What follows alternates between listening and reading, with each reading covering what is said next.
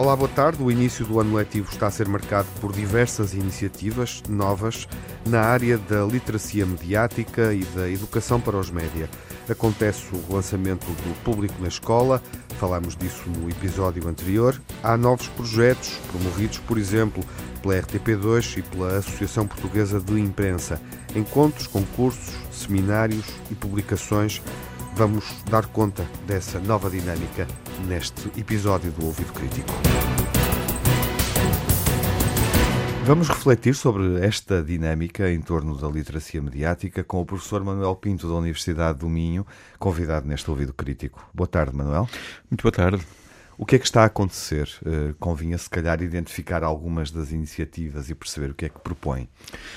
Bom, eu trabalho num observatório sobre literacia mediática e é um ponto de observação interessante para constatar uma certa efervescência que neste momento está a haver, que é certamente provocada por um determinado contexto de maior sensibilidade a certo tipo de questões ligadas ao jornalismo, à verdade e à, e à desinformação, uhum. mas que eh, se materializam, digamos, em, em primeiro lugar, uma iniciativa da própria casa. Eh, a RTP finalmente, porque foi um processo lento e custou a gerar, mas começou agora em setembro a, a editar semanalmente um serviço de informação para crianças é um ponto que faz parte do contrato de concessão de serviço público, mas uh, é também, digamos, o retomar de uma uh, de uma tradição da própria RTP, que já teve, aliás, de onde saíram grandes jornalistas de serviços informativos, informação pensada para uhum. crianças, para as ajudar a ler o mundo em que vivem. Uh, Radar XS é um um programinha que sai semanalmente à sexta-feira na RTP2 uh, e que pode também depois ser ouvido no Zig Zag, uhum. na Rádio Zig Zag. Temos o Público na Escola, de que falamos aqui no Ouvido Crítico Exatamente, também, que, que, é um projeto que é relançado neste ano letivo. E que foi criado, curiosamente, há 30 anos, uh, esteve agora nos últimos anos um bocadinho mais mortiço e volta agora, digamos assim, com, com algum dinamismo. É mais um sinal, uhum. não é, uhum. deste, uh, desta dois atenção. Grandes, dois meios tradicionais, o Público, um jornal de referência, a RTP, o principal operador de televisão público. Algum outro projeto? Bom... Uh, ou algum projeto marginal que vale a pena uh, focar? Há um, há um projeto também importante que, que teve agora em setembro um encontro de análise de, uma fase piloto, que foi um projeto que resultou, nós já aqui falamos dele também, da, de uma cooperação entre o Sindicato de Jornalistas e a Direção-Geral de Educação, o Ministério da Educação, uh, que desenvolveu numa quantidade razoável de escolas um, uma série de projetos que vão estão a ter continuidade neste momento e que uh, deram origem a uma, um fórum muito interessante porque os alunos vieram falar também daquilo em que estiveram metidos juntamente com os seus professores e isso acho que é um, algo que nós, de que nós precisamos cada vez mais, é dar mais espaço e mais palavra aos próprios jovens e não estarmos sempre a falar para eles, mas a falar com eles e ouvi-los também, não é? E, e, e gostava já agora de referir Uh, um outro exemplo que é uh, da Associação Portuguesa de Imprensa, eles chamam-lhe Média Veritas, a verdade, cá está uhum. sempre de novo este tema da, da digamos assim, das fake news, da, da desinformação. Uh, eles andam, tenho visto vários sinais de presença deles em várias partes do país. E esse é o tema também de um concurso que, que, está neste momento aberto, que mete vários parceiros nacionais, a Comissão Nacional da Unesco, o, até a, uh, a Secretaria-Geral da Presidência do Conselho de Ministros, a Direção-Geral de Educação, etc. Chama-se Mediação 2020 e o tema deste ano é Média, Desinformação e Desenvolvimento Sustentável. É já a terceira edição e, digamos, é uma oportunidade também de as escolas poderem uh, apresentar iniciativas Uh, nesta área que tenham isto por temática. Uhum. Enfim, depois há, houve livros que apareceram, uh, livros novos que apareceram neste espaço de tempo, de um quase um guru da educação para os média, que é o David Buckingham. O livro chama-se The Media Education Manifesto. Eu ainda não tive a ocasião de o ler, mas só o autor promete, digamos, um bom livro. E finalmente um outro livro de uma outra especialista internacional, uma sueca, Ulla Carlsson. O livro chama-se Understanding Media and Information Literacy in a Digital Age. É um livro que está, de resto, eh, digamos assim, em open access, portanto, pode-se fazer o download sem custos.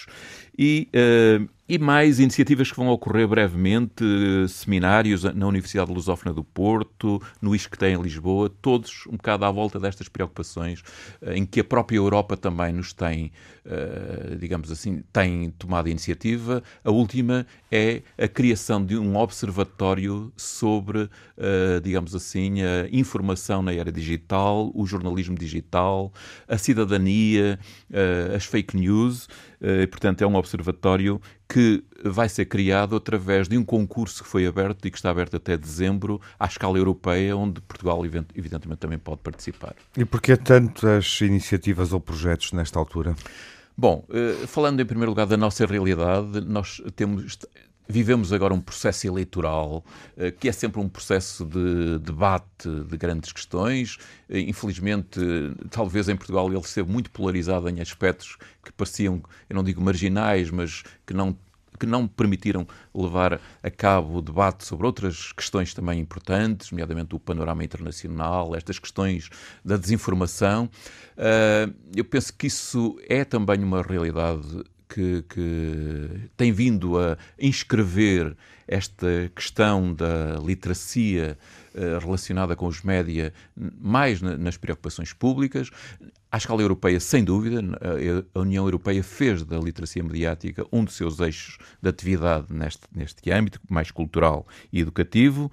E, portanto, eu creio que, digamos, nós vivemos hoje num contexto em que temos dificuldade em compreender, às vezes, até certo tipo de, de situações e de performances, de, desde o presidente Trump ao, ao, que se passa em Itália, na Polónia, na Hungria, uh, e também muitas vezes até em Portugal. Nós vemos também fenómenos novos que eu vejo de uma forma interessante, não é? Eh, para já não tem a gravidade que se calhar tem noutros países, mas é que é importante estarmos atentos uhum. ao que está a passar. E que suscitam esta nós. reação. Exatamente. Agora, há riscos uh, neste dinamismo em torno da literacia mediática?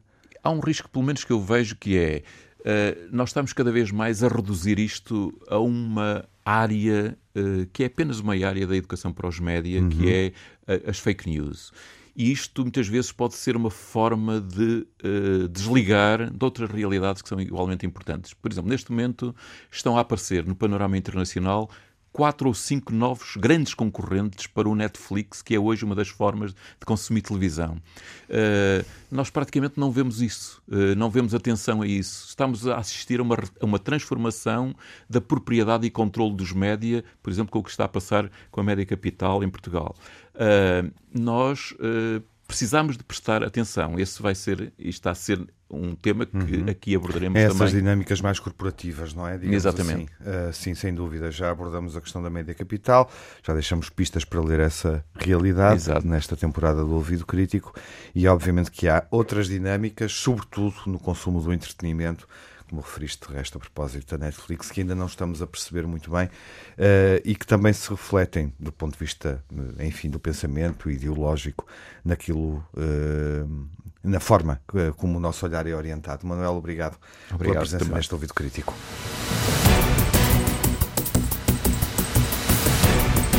Num dos próximos episódios vamos dedicar atenção ao radar XS da RTP2 e um dos livros de que falamos hoje, Understanding Media and Information Literacy in the Digital Age, A Question of Democracy, em português algo como Entender os Média e a Literacia da Informação na Era Digital, uma questão de democracia.